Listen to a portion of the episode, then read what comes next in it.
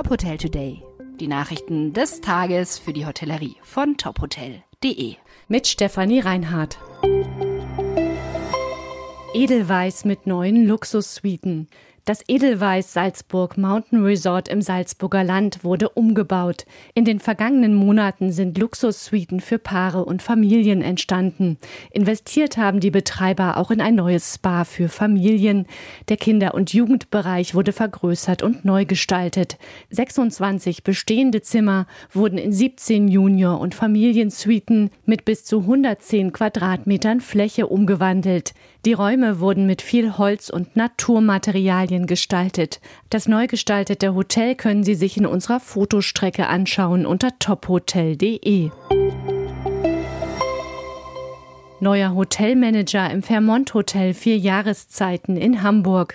Jan-Peter Liefeld ist seit Mitte dieses Monats in leitender Position im Grand Hotel an der Binnenalster tätig. Liefeld kommt vom Fairmont Century Plaza in Los Angeles.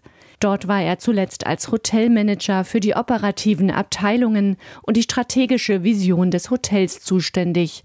Mit der Position in Hamburg kehrt Lefeld zu seinen Anfängen zurück. Nach seinem Schulabschluss hatte der Hamburger vor rund 20 Jahren seine Ausbildung zum Restaurantfachmann im Hotel Vier Jahreszeiten gemacht. Nach dem Abschluss war er ein Jahr lang Commis Rang im Restaurant Jahreszeiten Grill. Danach ging er als F&B Management Trainee ins Mandarin Oriental Hyde Park in London. Der Tourismus in Hamburg zieht wieder an und verzeichnet einen Halbjahresrekord. Laut der Hamburg Tourismus GmbH zählte die Hansestadt im ersten Halbjahr rund 7,6 Millionen Übernachtungen. Das seien rund 19 Prozent mehr als im Vorjahreszeitraum und knapp 6 Prozent mehr als im Vor-Corona-Rekordjahr 2019. Die Zimmerauslastung lag bei 73,5 Prozent, der durchschnittliche Umsatz pro Nacht bei gut 95 Euro. Damit liegt Hamburg im deutschlandweiten Vergleich an der Spitze. Die größten Herausforderungen der nächsten Monate bleiben die hohen Energiekosten, die Inflation und die Preissteigerungen. Auch der Fachkräftemangel beschäftigt die Gastgeber weiter.